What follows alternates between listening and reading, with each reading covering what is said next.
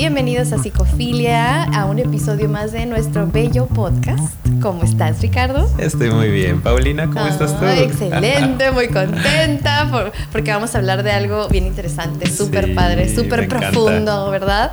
El episodio pasado estuvo así como que eh, tips, trucos, pero ahorita sí le vamos a dar un técnico poquito. el anterior, ¿no? Muy estructurado. Claro que nos encantó, la verdad, y muchas gracias por los comentarios que nos hicieron. Y de hecho, antes de empezar con el tema que traemos hoy, queremos saludarlos, perdón, rápidamente para agradecerles. Solo escogimos tres de los millones de comentarios que tuvimos.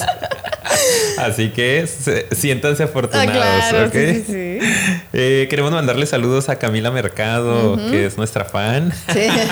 que todo el tiempo nos está comentando y mandando su retroalimentación de nuestros episodios. Muchísimas gracias. A Samantha Jiménez, que es mi amiga y que también ya es mi super fan. y que quiere ver mi caso, lo voy a pensar. Y tenemos un nuevo comentario de Efraín Caso. Muchas Así que también, gracias por comentarnos saluditos. Díganos de dónde son. Ah, sí, y déjenos, déjenos aquí su información para mandarles saludos al próximo episodio. Y pues bueno, ¿Qué traemos hoy, Ricardo? Platícales un poquito. El día de hoy, ¿qué traemos, Paulina? No sé qué traemos. Traemos. Bloqueo mental. ¿Qué traemos? en blanco.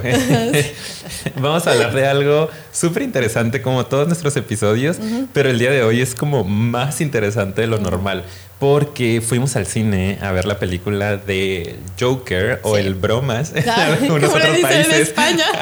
Real, así le dicen, el Bromas, oye, El Guasón, el famoso Guasón. Que la realidad es que yo no soy muy fan de, estas películas de superhéroes o no sé, DC, Marvel o lo que sea, ¿no? Pero esta había escuchado que había una crítica interesante sobre todo de la actuación, fui a verla por eso y salí maravillado tan maravillado que decidí verla al otro día una vez más. Vez? No manches, qué padre. Me encantó. Y estábamos, Paulina y yo, pensando un poco en qué, de qué vamos a hablar esta semana, ¿no? Traíamos por allá algunas posibilidades de temas y de pronto le dije como, ay, la película está súper padre y pues es un asunto muy psicológico, entonces podríamos utilizarla para analizar un poco el caso de, del bromas. no voy a poder no, vas a decir el bromas todo el tiempo, ¿verdad? del Joker. Entre comillas, el bromas, alias el bromas.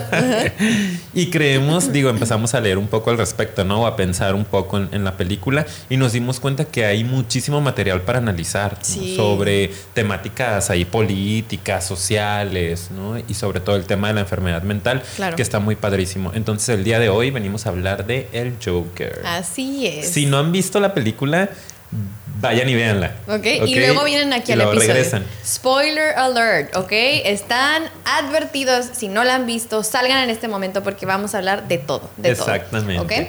Bueno, entonces, yo la verdad, eh, está bien curioso porque tú ahorita compartes tu experiencia de que te gustó y la volviste a ver. Yo salí y no sé si a muchos de ustedes les pasó si ya la vieron como con un vacío de pronto, ¿no? Así como que... Una sensación por ahí. Con mis dudas existenciales, con miles de preguntas, con muchas ganas como de, de seguirle dando vueltas en mi cabeza como de que, ¿qué acabo de ver? ¡Qué loco! es, es, para un psicólogo o un estudiante de psicología, si alguien está en este caso pues nos está escuchando, es muy interesante. Yo les recomiendo que en serio la vean o se queden a todo el episodio para que vean qué tan profundo puede llegar a ser un caso como el de esta persona, ¿no? Que lamentablemente lo hay en la realidad, personas que se desvían y cometen actos de violencia muy pues severos. Entonces, creo que tiene demasiadas capas el problema y es por eso que es tan rico en, a la hora de, analizarlo y como que de meterte así como que a ver qué está pasando ahí. Yo también salí medio conmovido, fíjate, ¿eh? más que, que, otra cosa de, ah, qué buena película, la fotografía, la paleta de colores, ya sabes, ¿no? la actuación está de Oscar. Más que eso, salí con una sensación también como eh, de compasión por el personaje, ¿no? Salí sintiéndome eh, como, no sé, extraño, como hasta un tanto culpable por los malos tratos que podemos a veces tener contra como humanos que somos, no más allá de nuestro trabajo. De repente, pues esta cuestión del bullying, ¿no? la broma pesada o el no ser muy tolerante con ciertas personas, eh, con, cierta culpa como parte de ese sistema, de esa sociedad. ¿no? Yo salí con esa sensación un poco extraña. Sí, claro. Entonces me hizo muy interesante el poder de la película, sobre todo para los que estamos metidos, como lo comentas, en estos temas, temáticas de salud mental. Eh, está súper interesante que puedan ir a verla. Creo que el, que el director hace un muy buen trabajo en en la composición o en la estructuración del caso, ¿no? Digo, yo como psicólogo, pues creo que, sé un poquito de, estas cuestiones de psicopatología. Un poquito. nada más. ¿eh? eh y me parece que está muy bien armado el caso. O sea, hay detalles muy buenos, ¿no? Digo, aquí no nos vamos a dedicar precisamente a hacer un diagnóstico como tal del, del paciente, pero vale la pena comentar que creo que está muy bien armado el caso. Sí. No como otras em, películas que de repente ves y dices, nah, no, esto no tiene sentido, esta persona no pudo haber generado esto a partir de esto, etcétera. Aquí como que hay, una buena composición del tema. Sí, como que todo está muy justificado, bien explicado y puedes ver cada uno de esos pequeños detalles, que así es como realmente se construye, ¿no? Un caso. Esos son los pequeños detalles que detonan y que la gente a veces no entiende y que por eso es tan interesante ver la, la película, porque puedes llegar a entender, ok, sí. Como nada más te estás centrando en todos esos pequeños detalles, es más fácil ver cómo es que descendió a la locura. Pero esto lo viven la mayoría de las personas y son esos pequeños detalles, palabras que nos dicen, situaciones que vivimos que se acumulan y de repente explota la situación. Y es por eso que, en verdad, repito, para muchas personas a veces dices, wow, me agarró desprevenido de dónde salió esto, ¿no? Eh, si viven alguna situación, por ejemplo, con algún familiar, de depresión o de algún tipo de, de cuestión de manejo de la ira, no sé, se me ocurre. Eh, es así de impredecible porque son los pequeños detalles a los que va construyendo esta parte, ¿no? O sea, los rasgos de personalidad. Entonces, eso es lo que vamos a analizar ahorita, ¿verdad, está Muy padre, está muy interesante. Quédense aquí, por favor. Si no van a ver la película, si no son personas que les gusta mucho el cine, pues igual quédense a ver el, capítulo, porque más allá de hablar solo de la película, vamos a hablar de la temática eh, de la enfermedad mental y, y, la visión de la sociedad, ¿no? Ante esto. Sí, la visión que tiene la sociedad sobre las personas con trastornos mentales y también como, o sea, el Joker es una representación de muchos casos reales que hemos visto, de gente, por ejemplo, que tiene estos eh, ataques terroristas o tiroteos masivos que son tan comunes en Estados Unidos. Eso también eh, viene al caso aquí, entonces vamos a seguirle, ¿va? Claro Pues vamos a empezar un poquito con los detalles de la película que, se nos hicieron más interesantes, ¿no? ¿Tú qué traes por ahí? Porque yo no, me quiero adelantar. ¿Qué traigo por ahí? Eh, digo, no traigo mucha estructura, ¿no? en, en, lo que Es una plática de café. Es una plática de café. salud, amiga. Salud, aquí. Salud de ustedes en casa. Agárrese su cafecito. ok, no le voy a tomar porque tengo que hablar. sí, pero bueno. Eh, digo, Vamos a hablar a lo mejor un poquito rápido del caso, ¿no? De las cuestiones que alcanzamos a ver ahí en, este personaje. Fíjate que yo llegué a la película a lo mejor pensando que iba a ver al, al típico sociópata, ¿no? O psicópata, eh, como se ha mostrado en algunas otras películas del Joker, ¿no? Como es tan agresivo y es tan maldito y es una mala persona y todo el mundo lo odia pero lo ama, como ahí esta dualidad un tanto extraña. Y salí con una sorpresa salí con esta sensación precisamente que les decía ahorita de compasión en el darme cuenta que él era una buena persona. Y eso se me hace súper interesante que lo hayamos alcanzado a rescatar y que no otra vez Hollywood o quien sea que esté produciendo esta película eh, se vaya por el rollo de es malo y punto, sino que realmente te haga contactar con él. Era una buena persona, es una buena persona, Y está buscando la manera de sobrevivir o de adaptarse de alguna u otra forma a, esta sociedad. Em, creo que es súper importante la parte de la historia, ¿no? Mm, em, podemos empezar a, a, spoilear. Claro, ya empieza. Te da cosa empezar a spoilear. Ya les dimos muchas advertencias, así que comienza. Ya, se fueron los que se tenían que ir. Sí, sí, ok.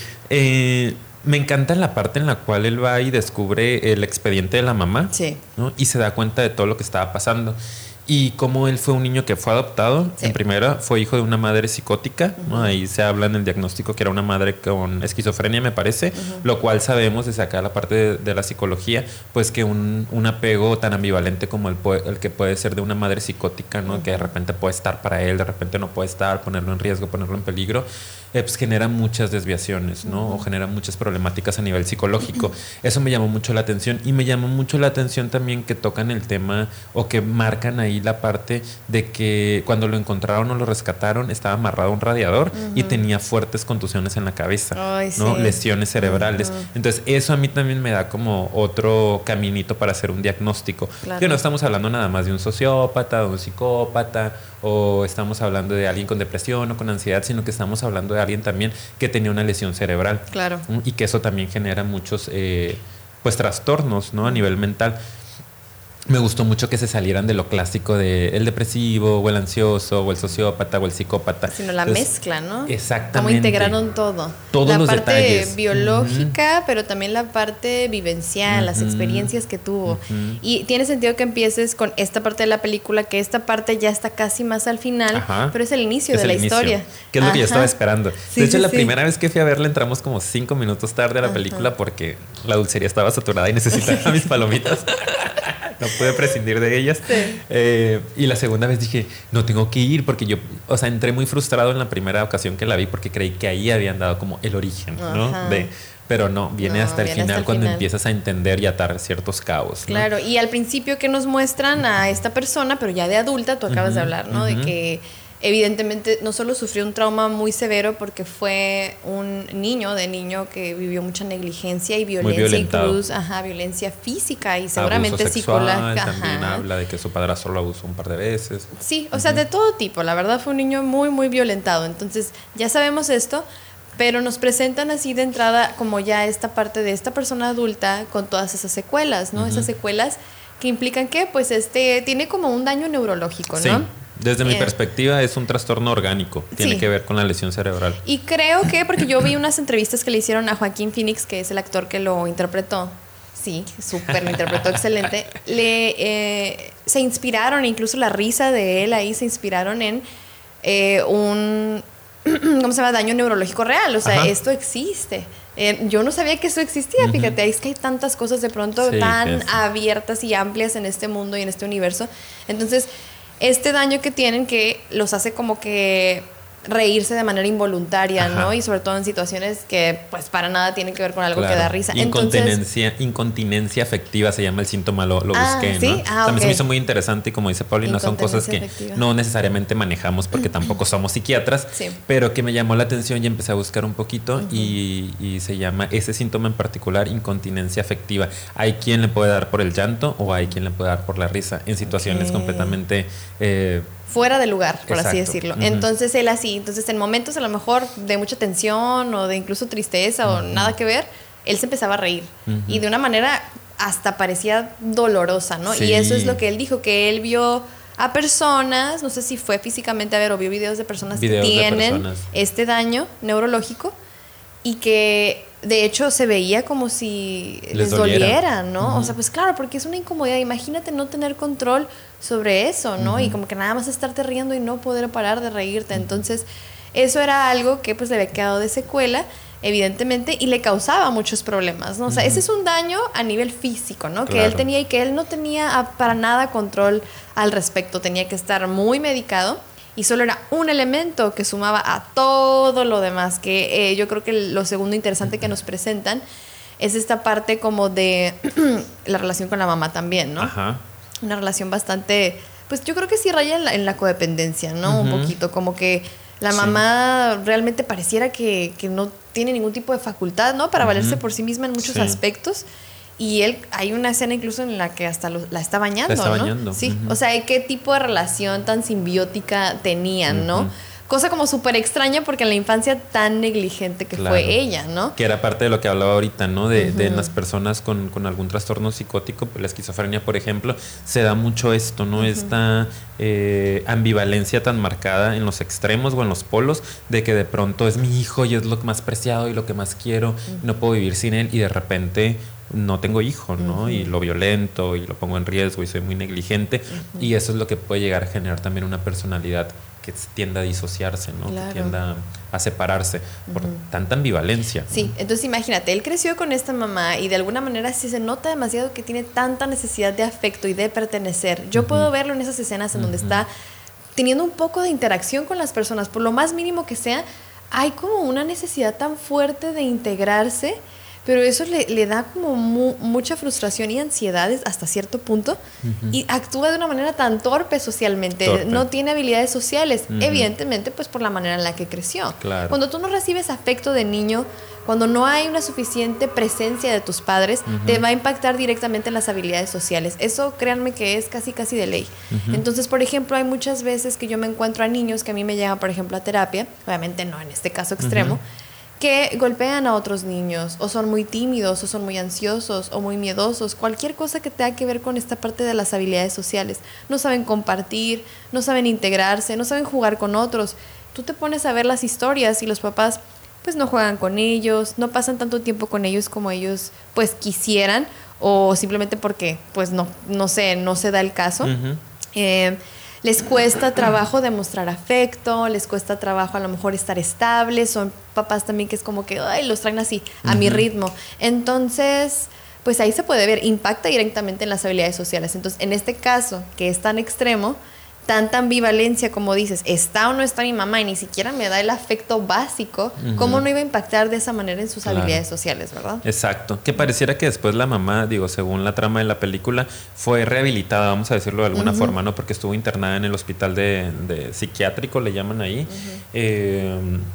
Y pues esto da la impresión, pudiera parecer que se rehabilitó, ¿no? Tuvo un buen tratamiento y de alguna forma se estabilizó, vamos a decirlo. Porque ya en la película, en la vida adulta, ella aparece, sí, con todos estos rasgos y, síntomas y signos, ¿no? Como que Muy delirante. claro, no, no son normales, pero funcional. Funcionando, viviendo en su casa, pudiendo estar sola, comunicándose con su hijo y, y punto.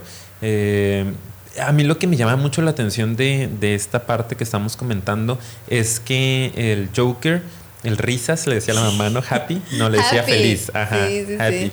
Eh, él era bueno, ¿no? O sea, a pesar de toda la sintomatología interna que ya traía, estaba muy contenido por el medicamento, porque tomaba siete medicamentos, según la, trabajadora social que lo atiende. Pobre con los efectos secundarios, ya me lo imagino. Pero él era una buena persona, ¿no? Él, él ayudaba a la mamá, él escuchaba a la mamá, él estaba con la mamá, él cuidaba a la mamá, bañaba a la mamá. Esta escena en la que va con el... Mm, en, el camión, ¿no? Y, va un niño volteando a verlo y él, en lugar, digo, yo me pasas en el camión y es como, ay, niño, volteate, ¿no? No, invadas mi espacio. Y él empieza a jugar con él, ¿no? Empieza a tratar de divertirlo. Aparte, pues su profesión, ser un payaso, querer ser comediante, con ilusiones. Era una buena persona.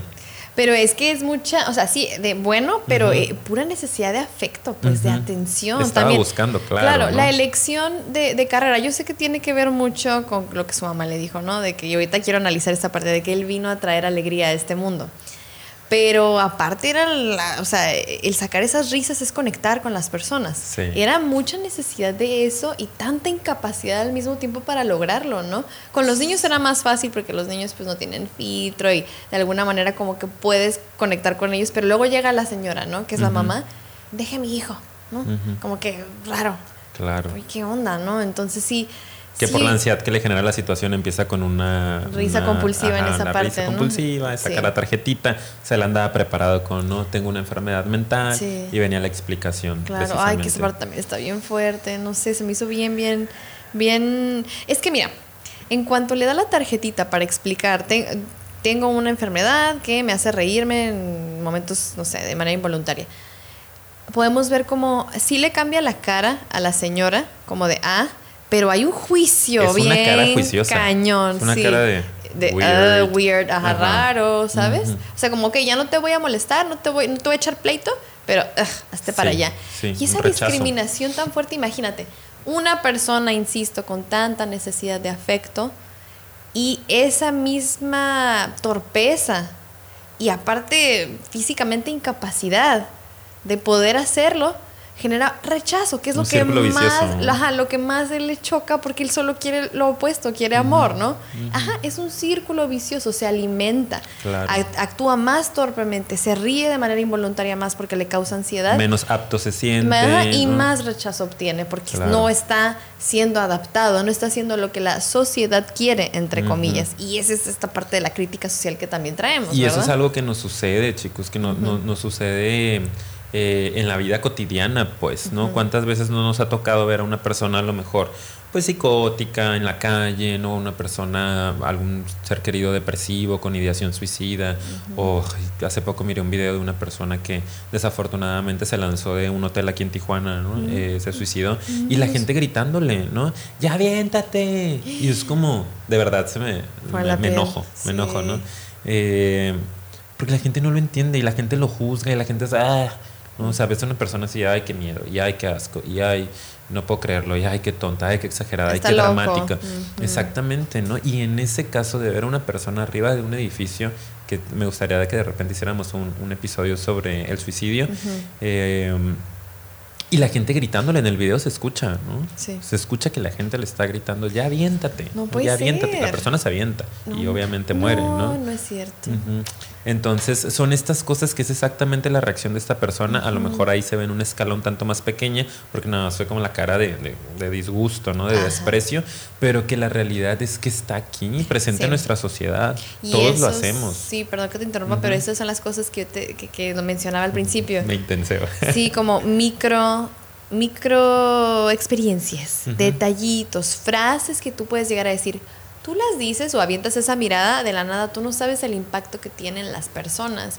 Y esas miradas las recibe, para ti es un segundo de tu vida que te topaste con esa persona. Ellos las reciben todos los días o en momentos, no sé, en que obviamente tienen algún tipo de interacción con las personas, ¿no? Entonces, es para que también hagamos esta invitación a empatizar, porque no comprendemos las enfermedades de salud mental, evidentemente porque no las vivimos. Tendemos a juzgar lo que no conocemos o lo que no está de acuerdo con la norma, nuestras normas, con lo que dice, repito, eh, pues no sé, la sociedad, la gente. La normalidad. La normalidad es la palabra que estaba buscando. Entonces, no, pues, se me apagó el celular. No, no ah. se me apagó. Ay, Dios, ahí traemos este, los datos importantes, sí. Entonces, pues mira, yo creo que esa parte está para que nosotros nos pongamos a pensar y a reflexionar en qué tan conscientes estamos de eso. Voy a aprovechar para decir esa frase que a mí me encantó, que venía escrita en uno de los diarios de él, porque el personaje del Joker escribía, ¿no? Como a lo mejor de una manera para sacar... Un tanto catártica. Sí, como terapéutica, pero también ahí escribía sus, sus chistes, ¿no? Ajá. Y hay una frase que a mí se me quedó mucho, que le, le estaba comentando a Ricardo hace rato, que dice, lo peor de tener una enfermedad mental es que la gente, ¿cómo decía otra vez? La eh, aquí la noté, espérenme. Espera que actúes como si no la tuvieses. Exacto, sí. Entonces es lo peor, lo repito, de, no, de tener una enfermedad mental, es que la gente espera que actúes como si no la tuvieras. Entonces, o sea, wow, tiene toda la razón. Qué, qué, fuerte. Sí, porque tú, es como, por ejemplo, un depresivo, ¿no? Ay, ya, ponte feliz, mira, anímate, tienes tantas cosas bellas en tu vida, todo está súper bien. O sea, recibes, obviamente las personas son simpáticas, ¿no? Y porque la simpatía no es lo mismo que la empatía, evidentemente. Simpatía es que tú quieres animar al otro, ¿no? O tratar de mejorar su situación con tus comentarios gente es muy simpática siempre. ¿Por qué te sientes así? Mira, o ya bájale a tu dar rollo. Un consejo inmediatamente, generar una opinión. Ajá. a veces no es lo que necesita el otro, ¿no? No, te lo está pidiendo. Y, por ejemplo, si es una persona ansiosa, lo peor que le puedes decir es relájate. Uf, y yo. ¿Por qué te preocupas? no, tengas miedo, mira, no pasa nada. O sea. Pues es una araña, ¿no? Claro. Evidentemente, estas personas están conscientes en cierto nivel que sí, tal vez están muy bien o las cosas no están tan mal, pero no lo pueden controlar. Esa es la idea, eso es lo interesante de ver la película del Joker. No lo pueden controlar. ¿Por qué? Porque hay pequeñas micro experiencias que ellos vivieron a lo largo de su vida, otras más fuertes, otras más pequeñas, que los han llevado hasta donde están y que, y que hacen que reaccionen de esta manera. Entonces es como, es algo a veces hasta involuntario, ¿no lo crees? Sí. Y no creo que se alcance a comprender a menos de que evidentemente lo experimentes. Pero qué padre que, que podamos ver a través de este caso para que por lo menos un poquito la gente se acerque a, entender cómo es que se vive, ¿no? Eso es lo que a mí se me hace súper interesante de esta película, que sí está sembrando una semillita ahí muy importante en la gente que lo vea. Espero, espero, porque Esperemos. espero que ustedes que ven este episodio sí generen esa conciencia. Porque también me tocó ver cosas muy desagradables, ¿no? La primera vez que la vi, eh, tengo muchos comentarios que hacer, pero bueno, me voy a enfocar. es que son de varias cosas que me vinieron a la mente. Pero la primera vez que la vi, como que estaba muy metido en la trama de la película. La segunda vez que la vi, ya, ya sabía más o menos qué iba a pasar, entonces estaba un poco más relajado y estaba un poco más pendiente del ambiente. ¿Y la tercera? ¿Cuándo vas a ver la tercera? No, lo dudo, ¿eh? me gustó mucho. No, no que estuviera observando ¿no? las reacciones de la gente, pero no estaba tan focalizado mi atención ahí en, en la pantalla. Y me tocó escuchar muchas comentarios negativos o muchas risas en momentos que para mí son dramáticos o que son eh, muy dolorosos para el personaje y la gente como, ah, ja, ja, ja, Y yo como de, wow, o sea, así estamos, ¿no? No lo entendemos, nos da risa, eh, lo juzgamos, hacemos un comentario inmediato, el famoso bullying, ¿no? El señalamiento. Y yo así como, hoy está pasando algo muy grave en esa escena, ¿no? Están diciendo que le sucedió esto o él está expresando cómo se siente. Claro. Eh, y, la gente se ríe de esto, ¿no? Y eso es una pequeña representación, digo, no tendrían por qué estar todos llorando, pero la realidad es que es precisamente lo que dices, no entendemos la enfermedad mental, para muchos puede ser graciosa, puede ser una exageración, y, eso es algo que viene afectando muchísimo a, este sector de la población, ¿no? que hace que lo segreguemos o que lo discriminemos de alguna u otra forma y que no lo integremos o no sea una sociedad completamente inclusiva porque son mm, hay una línea que nos separa de ellos, los enfermos. ¿no? Sí, así es, y tal cual. Intenso el asunto. Y sabes, ahorita valdría la pena porque viene el caso y se me viene a la mente hablar de la parte en la que el gobierno retira los fondos o el recurso para el programa. el, recurso para pues para atenderlos a ellos, ¿no? Es, esa parte... Eso pasa, eso pasa. Ay, pero esa parte a mí me desesperó mucho. Sí, sí, sí, sí. A mí se me hizo como, no, qué triste, o sea, ¿qué hacen esas personas cuando los dejan sin ayuda? Y es por qué, porque también digo, aquí ya a lo mejor no nos centraremos tanto en la crítica social tal cual, pero creo que vale la pena comentarla, porque ¿dónde están las prioridades de las personas? Mira, las prioridades más bien del gobierno, es lo que quise decir, lo replanteo es donde están las prioridades de las personas. Es por eso que también se toman ese tipo de decisiones. ¿Qué es lo que va a traer más votos? ¿Qué es lo que va a traer más atención, más aplauso? ¿A dónde tiene que ir el dinero? ¿A dónde tiene que ir el dinero? Entonces... Minorías, no nos importan las minorías. Exactamente. ¿Pero por qué? Porque a las mismas personas muchas veces no les importan o no lo tienen ni siquiera en mente. Claro. ¿Quién está ahí generando esas leyes? ¿no? Humanos, gente pues sí. Con una conciencia.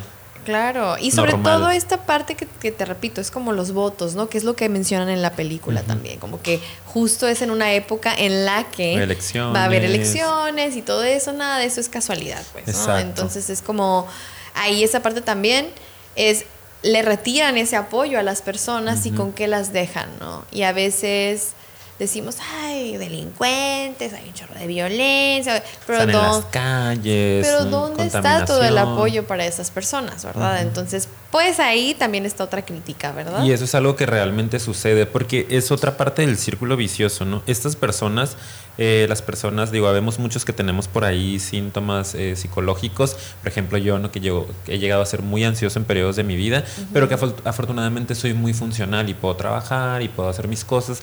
Pero hay mucha gente que no es funcional por sus síntomas o por una enfermedad mental como tal. Obviamente él con un trastorno orgánico mental, ¿no?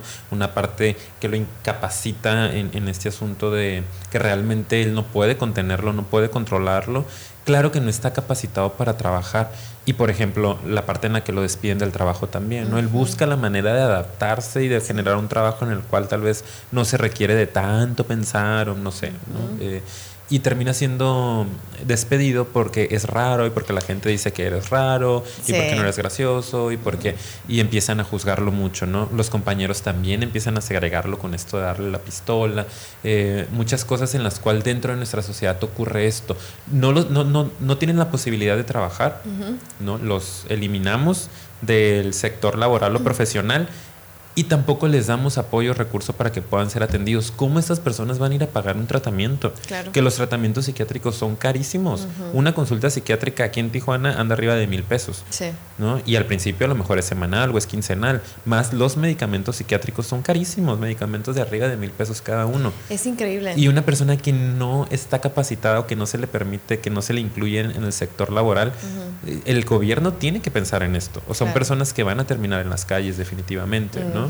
Sí, generando más problemática social. Y luego el otro las personas se quejan, ¿no? Porque hay tanta violencia, porque hay esto y el otro. Y ahí también hay un sector de la población que está generando ese tipo de problemas. Bueno, digo, esta parte muy, les repito acá, la política, ¿verdad? Que es inevitable en esta película, eh, no se puede dejar de mencionar porque lo aborda todo, esto que me encantó, lo aborda también esa parte incluso, entonces... La quiero, la quiero. Sí, pero fíjate que ahorita se me ocurrió otra, otra cosa bien interesante que a mí me llamó mucho la atención porque eh, regresamos a esta relación con la mamá, ¿verdad? esta parte de las expectativas, ¿ok? ¿Y a qué me refiero con las expectativas? A mí se me hace súper, súper fuerte eso que ella le comentaba de, para empezar, tu propósito en esta vida es traer alegría a otras personas, ¿ok? Qué fuerte es eso. Yo sé que a lo mejor dices, ay, qué bonita frase, ¿no? Pero yo no sé por qué tengo la impresión, o al menos así es como lo pone la, la película, de que en realidad era una frase como que se le metió y se la repetía y se la repetía y tan así que su apodo es happy, feliz, ¿no? Cuando no era muy feliz. No, era lo opuesto. Ve qué paradójica está esta situación, ¿no? Como que tú estás empujando, digo, yo sé que la señora a lo mejor de manera muy obsesiva por su mismo trastorno mental. Pero empujando el, sé feliz, tú vas a traer alegría a las personas, tú eres happy, tú eres la representación de la felicidad. Es como un, debes de ser feliz, palabra que nos choca. Debes de traer alegría, ese es tu propósito, tú eres feliz, tienes que ser feliz. Entonces imagínate la carga emocional para una persona que es muy infeliz desde muy temprano en su vida, pero le están diciendo que debería ser feliz. Eso, créanme que es una de las cosas que a mí más interesantes se me hicieron. Claro. La parte del deber ser, que a veces hemos, bueno, a veces, muchas veces hemos hablado en otros episodios, pero se me hizo súper interesante porque aquí es donde ya, para mí, viene el, el, truene definitivo del el descenso, ¿no? El descenso del personaje en el que, pues, por eso yo siento que estaba tan reprimido también, ¿no crees? Como es que tengo que ser feliz y, todo, y aguantando y aguantando y, y no sacando nunca la parte oscura. Pero que se estaba acumulando ahí. No sé tú qué opinas, pero para mí eso es como. Digo, estoy pensando ahorita porque no, realmente no platicamos mucho de, la película entre nosotros antes de. Y, está muy interesante escucharnos lo, que el otro tiene que decir. Y en esta parte sí, o sea, yo analizando un poquito más sobre esta frase que le dice la mamá a, Joker, mm, me parece que o sea, esa función quería que cumpliera en su vida, ¿no? O sea, porque la mamá estaba sola, con su trastorno, a lo mejor incapaz de tener una relación saludable, como que quería amarrar a Wayne también, digo, parte de sus eh, alucinaciones, ¿no? Y entonces va y adopta un hijo con, con esa carga ya, ¿no? Tú me vas a hacer feliz. O sea, tú eres el encargado de hacerme feliz. Y, eso lo hemos platicado a lo mejor por ahí en algunos otros episodios en los cuales muchos padres de repente vacían el sentido de vida en los hijos. Y es una carga tremenda. Claro. Y tenemos que trabajar en buscar nuestro propio sentido y no andar con falsos sentidos. Pero me parece que, que, este era el mensaje que le decía al hijo, ¿no? Después como que tiene una pareja que es el, el padrastro de, del Joker y lo amarra, ¿no? Como ahorita no me sirves, ya tengo con quién y entonces te quedas ahí amarradito y nada más es un receptor de violencia de alguna u otra que forma. me hagas feliz porque ya tengo a alguien que me está haciendo feliz. Está interesante esto que comentas. Muy interesante. ahorita estaba como analizando y yo lo veo como mi paciente, ¿no? a ver, aquí está sentado. sí. entonces se me hace se me hace muy interesante como para la mamá era su fuente de felicidad aparentemente y lo forzaba que tú viniste a este mundo a dar felicidad. muy, analítico el asunto, pues a darme felicidad también no eres el encargado de. Y fue el encargado hasta el último día, hasta que él decidió acabar con su vida. Spoiler. Oh my god, spoiler, la mata. La asfixia con una almohada en el hospital. Bromis. Sí, el broma. no pasa así. pero sí, pero fíjate ahí, yo creo que esto que acabas de decir es totalmente cierto, porque sí, obvio. cuando la mata, ¿sí? Cuando la mata, Digo, es que hay varios momentos de quiebre, pero para mí ese es uno el que quebró otra cosa más. ¿Por qué? Porque si estás como matando o eliminando a esta fuente que te dice que tú tienes que traer felicidad, ¿no? Eh, yo creo que esa fue parte de, su liberación, ¿no? Como ya no, ya no te tengo que dar felicidad, entonces tampoco al mundo, ¿sabes? Súper esforzarme por ser alguien que no soy, por tratar de entrar en la normalidad de un trabajo, de hacer feliz a la gente, de ser un comediante, de... Sí. No. Porque fracasa y fracasa y fracasa, pero realmente también fracasaba con su mamá, entonces te ya no te voy a hacer feliz ni a ti ni a nadie, ¿ok? Entonces me hace como que no lo había visto por ahí. La verdad yo creo que tiene mucho, mucho análisis por ese lado también. Sí. Otro momento importante de su descenso a la locura creo que también fue esa interacción con esta otra persona importante que era el Murray. ¿Sí se puede así, verdad? Sí, sí, sí. El, era que presentador de televisión. Presentador, sí. Sí, era como un late late night show, ¿no? Sí. Sí, sí, sí. Entonces. Muy ochentero, el Súper, ¿no? Pero ¿de qué era? Yo creo que era como los 60, 70s. Eh, 80 más o menos, no está ambientado. Ah, ok, no sé, yo, yo, yo no, sé ubicar muy bien ahí, pero bueno, eh, esta persona era una persona a la que el Joker mm, admiraba, ¿verdad? Como que soñaba él estar con su... Sí, la mamá también, ¿no? Como que veían, juntos el show religiosamente. Ajá, entonces creo que soñaba con ir, ¿no? A su Tuvo programa. un alucine por ahí, un delirio en el cual estaba en el programa, ¿no? y, tenía el spotlight para él y él lo hacía pasar al frente, ella lo abrazaba. Ay, hasta le dice una frase, le dice como, dejaría todo esto porque tú fueras mi hijo. Ajá. Sí, y él se superancla con eso, ¿no? Lo abraza y, se conmueve. Eso está súper padre también. Claro, porque es esta parte como, que, como, como lo comentamos, ¿no? Evidentemente creo que se podía identificar esta ausencia también de la figura paterna, no solo esta parte súper fea de la relación con la mamá, entonces ahí es como, ah, ojalá hubiera tenido un hijo como tú, o sea, como que lo dejaría todo si tú fueras mi que hijo. Que es su necesidad, ¿no? Es otra necesidad que se ve ahí. Acuérdense que estos actos, eh, digo, ahí estamos hablando de una alucinación como tal, pero también a veces nosotros tenemos algunos sueños, ¿no? Algunos actos inconscientes que hablan de nuestras necesidades, ¿no? Más profundas. Y la de él tenía que ver con una figura que lo contuviera, ¿no? Alguien que lo protegiera, alguien que lo aceptara. Y pues el papá aparentemente podría ser esa figura porque era la ausente, ¿no? La que nunca tuvo. La mamá ya estaba ahí y se daba cuenta que como que pues no lo ayudaba mucho. Entonces una necesidad muy excesiva de, conectar con un padre. Y él parecía ser una figura, posible, ¿no? Y entonces cuando por fin se le da, ¿no? El sueño cumplido de ir al programa, creo que sí fue por eso de los últimos detonantes donde ya truena. Porque truenan varias cosas, pero esta parte de que se seguían burlando de él, pues. O sea, no. ¿Y él qué, perdón? Eh, Murray se, burla de él, ¿no? y él le dice, dice, o sea, me exhibiste, exhibiste mi video. Exacto. Y hay una parte también muy analítica y es que yo me conecto con lo clínico y me parece como eh, el hecho de matarlo, lo siento, a los que no lo vieron, eh, significa esta parte también como para mí, desde mi perspectiva, puse la confianza en ti, ¿no? En su alucine, puse la confianza en ti, ¿no? Te di mi confianza, pensé que me ibas a cuidar y me exhibiste en cadena nacional, ¿no? Pusiste mi video y dijiste, ay, este, qué bueno que te faltó estudiar porque de la comedia no vas a vivir y bla, bla, bla. Y es como, pum, bye, ¿no? O sea, me defraudaste. Y empieza toda esta ola de, de más violencia, sí, pero es que a mí yo considero que el exponer hacia una persona también es un acto de violencia hacia él. Horrible, Muy agresivo. Entonces, si nos fijamos, hay muchos momentos en donde distintas personas, o sea, él intenta integrarse, volvemos a este mismo ciclo, el círculo de la violencia, bueno, pero el ciclo de intentar incluirse de una manera obviamente torpe, de una manera sin habilidades sociales porque no tiene de dónde recibe rechazo, discriminación.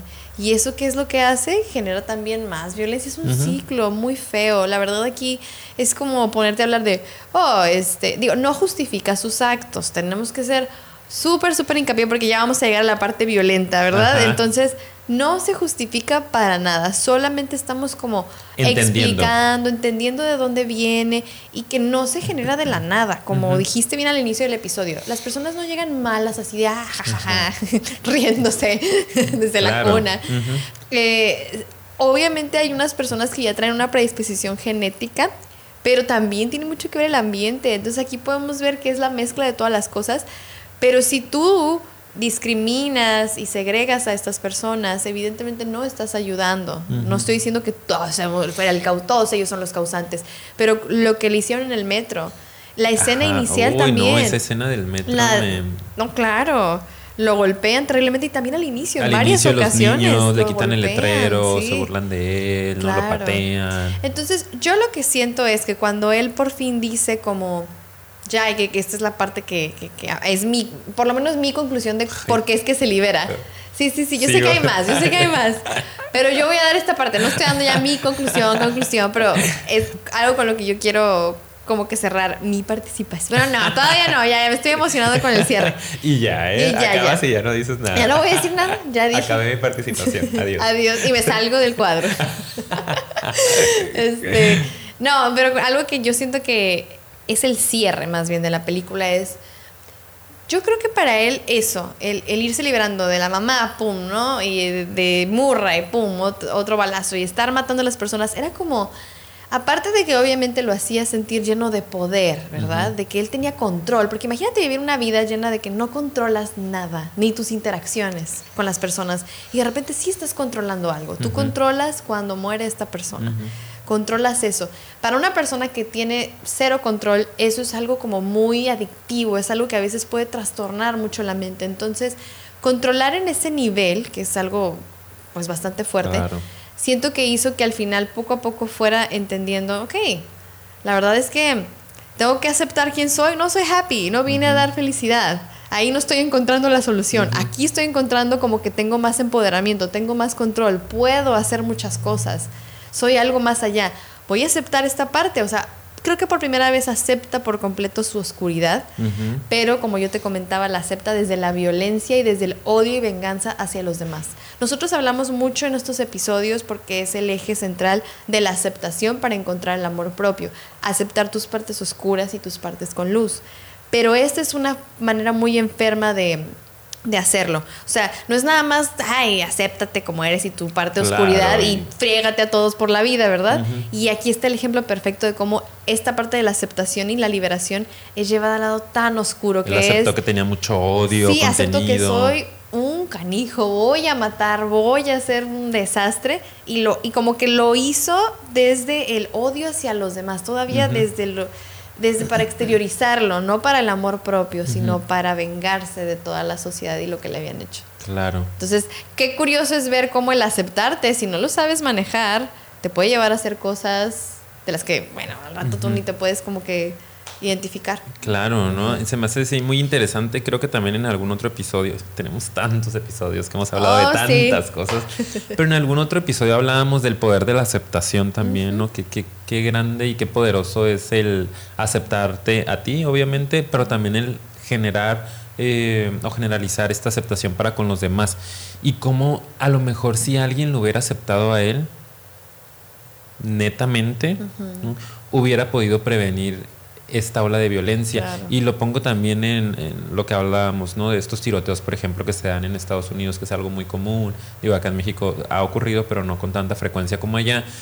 Y cómo a lo mejor si esas personas hubiesen sido escuchadas a tiempo y hubieran sido realmente eh, aceptadas y hubiera sido un trato empático con ellos, hubieran podido prevenir estas masacres, ¿no? En, la, en, en el caso de la película, pues el gran desenfrene que se hizo en la ciudad. El movimiento gótica, Por, por, el Joker, ¿no? Porque él tuvo, tuvo gritos de ayuda, ¿no? Que yo, yo lo ponía así. Hubo, hubo muchos gritos de ayuda en los cuales él, por ejemplo, pues este asunto de Murray, ¿no? De que puso todo ahí. Después el Wayne, que él creía que era su padre y también se acerca diciéndole como soy tu hijo. Lo único que espero de ti es un abrazo. No vengo por dinero, no vengo por nada. Y él que hace le da un puñetazo, ¿no? Tiene este alucine con la vecina, que lo puede amar, ¿no? Alucina que está con él, que lo acompaña, que salen. Eh, y después va y la visita en su crisis, ¿no? y, digo, muy torpe obviamente, socialmente, eh, se mete a su casa y ella le dice, pues vete, ¿no? Está súper asustada. Eh, se da cuenta que la madre lo rechazó todo el tiempo, ¿no? Que su madre lo violentó mucho de chiquito. De todas formas lo violentaron. Incluso la trabajadora social, que era la encargada de escucharlo, no lo escuchaba. Qué importante los que estamos en el mundo de la psicoterapia, que realmente seamos empáticos con nuestros pacientes y practiquemos la aceptación total y completa del que está enfrente con lo que nos traiga. Porque él no se sentía escuchado y él le dice al final, no, no, me escuchas, la realidad es que nunca me has estado escuchando. y, y, se veía, ¿no? Un trato muy frío de ella, de como me llamó la atención la parte de, pues toma siete medicamentos, como, como que no te sientes bien, invalidando completamente lo que él estaba sintiendo. Entonces, rechazo tras rechazo, tras rechazo, tras rechazo, hasta que no pudo más y de alguna forma explotó la bomba. ¿Y qué pasa? Que el resto de su vida, vamos a decirlo así, ¿no? siguiendo la trama de, de la historia, pues él se va a dedicar a regresar lo que le dieron, ¿no? Rechazo, violencia, es una venganza desde mi perspectiva. Yo traté tanto de encajar y, de que me aceptaran, no quisieron, pues ahora tengo que buscar la forma de sobrevivir. Es, ajá, un instinto de supervivencia y de retomar un poco de control en su vida. Yo, yo también lo veo así. Y es por eso que, y ahí voy a rescatar brevemente, tiene todo que ver con estas personas que tienen sus tiroteos, como comentas, que realizan actos masivos de violencia porque creo que de alguna manera dentro de su neurosis, crisis e incluso psicosis, están buscando tomar control claro. sobre sus vidas, pero a través de la violencia y de someter y controlar y agredir a otras personas. Entonces, eso es un poquito lo que hay detrás. Cuando tú no sientes tanto descontrol de ti mismo normalmente, ¿qué hacemos? ¡Pum! Proyectamos. Y eso en general lo hacemos todas las personas. Alguna vez en tu vida seguramente has proyectado varias. Pero esto es el ejemplo de proyectar esa violencia y ese odio y la necesidad de controlar en un punto, nivel, así como súper, hasta ese punto puede llegar. Entonces, creo que vale la pena que hagamos el análisis, no solo de, ay, qué interesante, está bien padre, uy, sí, el Joker, sino como también qué es lo que nosotros podemos aportar como personas y qué es lo que estamos dando y proyectando a los demás, que es importante también tratar de incluir, amar y tratar de dar lo más posible a los demás, o sea, y no nada más estarnos juzgando, criticando, odiando y segregando, discriminando y todo lo que termina en ando. hay que tratar de darle otro enfoque a cómo nos estamos viendo como personas, siempre hay algo detrás, hay que ser más empáticos, creo que también con eso me quedo. Muy bien, yo también eh, cierro con la parte de la reflexión, que nos pongamos a reflexionar un poco que la inhumanidad está muy normalizada en nuestra sociedad. Ya normalizamos la inhumanidad, el, no aceptar al otro, el reírte, el burlarte, el criticar, el juzgar, el rechazar. El no conectar. Es, algo completamente normalizado. Eh, yo no me quiero adaptar a eso, prefiero ser un desadaptado en una sociedad enferma, no por ahí leía esta frase, eh, que estar adaptado a una, a una sociedad que, que me va a llevar a, caminos desconocidos, ¿no? o problemáticos. Entonces, hoy somos unos desviados. Claro, quedarnos con esa reflexión que es bien importante. ¿Qué tan inhumanos podemos llegar a ser? ¿no? Realmente con nuestro hermano, con nuestro vecino, con nuestros alumnos, con nuestros padres. O sea, no hay que esperar a ver una situación de esta magnitud, sino en, en, nuestra escala pequeña de qué formas estamos siendo inhumanos y qué podríamos empezar a hacer para generalizar un poquito más esa aceptación que debería de venir desde el interior, ¿no? Me acepto yo y entonces soy capaz de aceptarte a ti. Y al aceptarte a ti, te muestro qué bonito es ser aceptado y genero que tú puedas avanzar en tu proceso de aceptación. Entonces, esa sería mi reflexión y conclusión, amiga, y creo que es momento de cerrar. Es momento. Muchas gracias a todos los que se, haya, se hayan quedado, perdón, hasta este punto. En verdad que aplausos para ustedes porque este episodio sí que nos lo aventamos. Efecto de sonido. nos lo aventamos. Bueno, la verdad, estuvo muy interesante. Creo que nos quedamos con muchísimo más que decir. Pero gracias. En este punto es donde los invitamos a que se suscriban, a que compartan y que nos regalen un like, porque los likes, la verdad, sí que nos ayudan mucho. Sí, por favor. Yo quiero volver a reforzar esa parte. Compartan. Porque queremos que el proyecto siga creciendo y la realidad es que el material está muy padre. Entonces, ayúdenos a esparcirlo por todo el mundo. Y también vayan a nuestras redes sociales, tenemos Instagram y tenemos Facebook, estamos constantemente poniendo por ahí frases muy padres, algunos clips para que nos ayuden también a compartir esas publicaciones. Sí, también nos pueden escuchar en otras plataformas como Spotify, Anchor, iTunes y SoundCloud, así que no hay pretexto, no lo hay. estamos en todas partes. En todas partes. Entonces, pues bueno, también les dejamos las demás redes sociales, incluso a nuestro productor. Síganos y coméntenos qué les gustó y qué es lo que no les gustó. Estamos al pendiente, ¿ok? Entonces, hasta la próxima. Bye. Bye.